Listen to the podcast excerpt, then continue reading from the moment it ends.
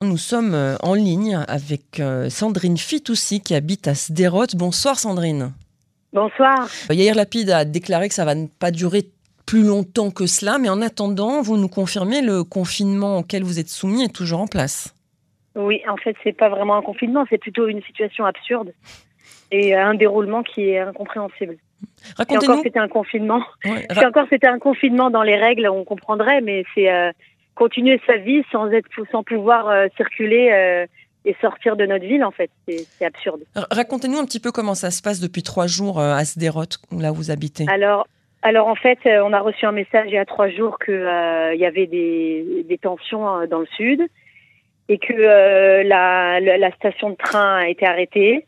Alors comme ça on se réveille le matin et on reçoit une oda comme ça, une, un message comme ça et que euh, les, les, routes, euh, certaines routes sont, sont, bloquées. Maintenant, ce sont des routes qu'on est obligé d'utiliser pour pouvoir sortir. Il n'y a pas vraiment euh, beaucoup de sorties pour, pour pouvoir arriver à Ashkelon ou, ou à Tel Aviv. Donc les gens ils sont obligés de faire des, de partir deux heures avant de chez eux pour pouvoir arriver à destination en fait.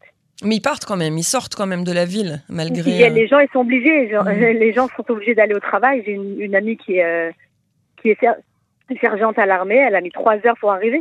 Hmm. Et, les commerces, les magasins et tout ça, c'est ouvert euh, Ça se passe comment? On imagine qu'il y a une certaine tension quand même dans les rues de Sderot.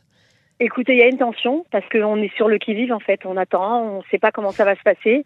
Et puis on est, euh, on est en fait, on est sujet à une, peur et une, euh, une guerre psychologique qui nous, qui nous atteint. On va dire que on ne sait pas trop quoi dire aux enfants aussi, puisque nous-mêmes on n'est pas rassurés si eux, si, si, eux, les dirigeants, ils nous rassurent pas en nous disant exactement ce qui se passe, hmm. donc nous, on peut pas agir normalement et, et continuer une euh, continuer une routine, c'est dangereux en fait. Il faut dire la vérité. Est-ce que vous avez reçu des, des, informations concernant la menace, des informations concrètes de ce qui pourrait se passer ou pas du tout? On vous, dit juste c'est dangereux, donc euh, restez chez vous. Euh, on, on, nous dit voilà, c'est juste c'est juste ce qu'on nous dit. Bon, alors c'est sûr qu'on n'est pas on n'est pas alarmé. Donc il y a plein de choses qu'on ne peut pas comprendre, mais en même temps, on ne peut pas euh, euh, fermer toute une ville et lui dire euh, on a des sources qu'il peut se passer quelque chose. Il peut se passer quelque chose, ça ne veut pas dire qu'il va se passer. Hmm. Donc c'est c'est vraiment n'importe quoi. C'est-à-dire que moi, je, comme j'ai dit ce matin, dans une autre radio, j'attends en fait que ça se passe. C'est vraiment horrible. J'attends que ce, ce missile, il arrive, parce que de toutes les façons, il va arriver. Hmm. Donc en fait, on, on, se pose toujours la question est-ce qu'on envoie notre enfant au, à son activité de sport? Est-ce qu'on va à une Est-ce que ce soir je sors avec ma copine pour faire de la course? C'est se poser des questions euh, qui, qui, nous empêchent de vivre une routine en fait.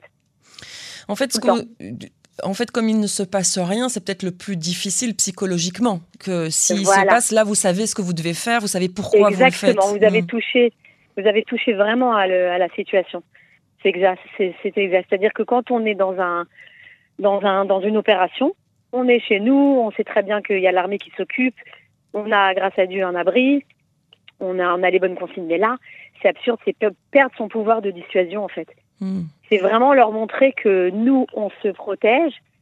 Enfin, on se protège, c'est-à-dire comme des, comme des, euh, comme des lions en cage, en fait. Et eux, ils continuent leur belle vie, en fait. Hmm. Parce que euh, moi, je peux pas aller à la plage, par exemple, à Ashkelon, alors que j'y vais le jeudi. Ah. Oui, vous pouvez pas profiter évidemment euh, bah de ce que vous faites euh, d'habitude. vous, qu'est-ce que vous pensez que bon évidemment vous n'êtes pas alarmé, moi non plus d'ailleurs, hein, et je vous assure que les médias n'ont pas plus d'informations sur la menace qui plane. On a des idées, mais voilà. Mais vous pensez qu'il faudrait faire quoi pour récupérer ce pouvoir de dissuasion euh, euh, au lieu de fermer euh, bah, des routes. Vous pouvez encore circuler dans, dans les rues. il y a certaines localités où les gens doivent rester chez eux ou dans l'abri quasiment.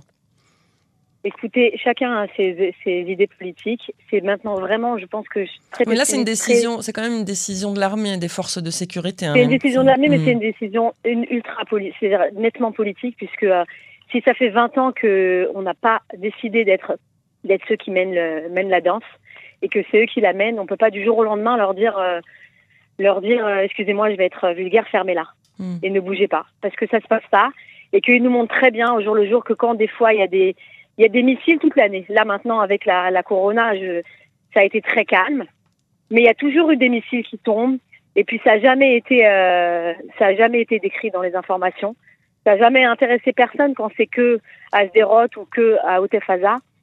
Hmm. C'est, c'est, je parle pas en, en me sentant, en, en étant comme comme un comme un je sais pas comment dire un corban excusez-moi j'ai un peu de mal avec une victime tout va bien comme une victime je me sens pas comme une victime mais c'est évident que quand il a quand on a un quand on a un missile qui, qui tombe et qu'après on nous demande de revenir le lendemain d'appuyer sur le bouton euh, euh, euh retour à la vie normale c'est c'est pas évident quoi hmm. il y a beaucoup de il y a beaucoup de conséquences après à tout ça vous sentez Donc là vraiment... maintenant c'est horrible.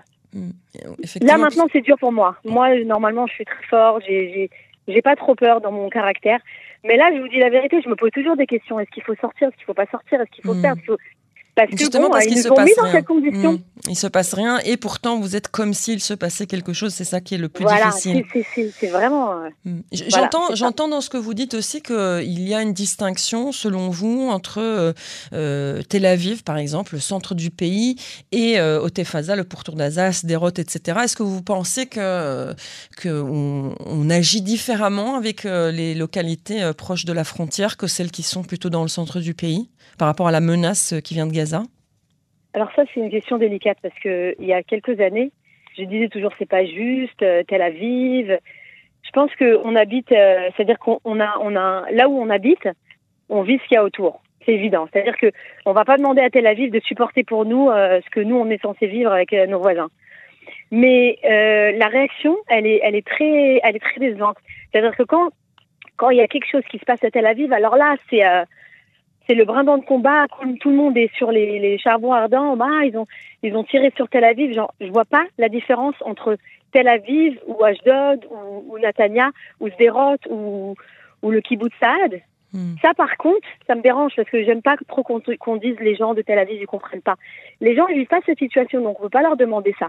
Mais au niveau du, au niveau de la, de, de la, de, du gouvernement, eux, ils peuvent, ils, ils doivent pas faire de différence. Hmm. Quand il y a quelque chose qui se passe à Sderot ou qui se passe à Tel Aviv, c'est la même chose. Il faudrait la même réaction d'après vous. Hmm. Il faudrait, mais évidemment, il faudrait la même réaction. Maintenant, on a été habitués. Bon, bah ça y est, genre on est on se, les, les, victimes.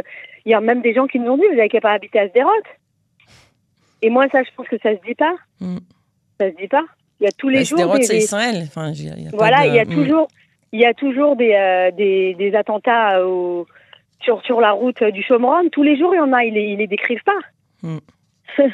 Eh oui. Donc euh, c'est ça, c'est ça surtout, c'est que nous on demande que vraiment il s'occupe de la situation, qu'il la laisse pas comme ça euh, passer euh, comme si comme si c'était quelque chose, c'est c'est rentré dans la normalité en fait quoi. Et, pour vous, vous l'avez bien dit, on n'arrive pas à appuyer sur le bouton vie normale, vie dans oui, mais ça, ça mm. c'est à, notre niveau à nous, mais au niveau du gouvernement. Mm. Eux, ça les intéresse pas que moi, par exemple, j'ai deux enfants qui dorment avec moi et qui veulent pas aller dans le ils veulent même pas aller dans l'abri, ils veulent être avec moi.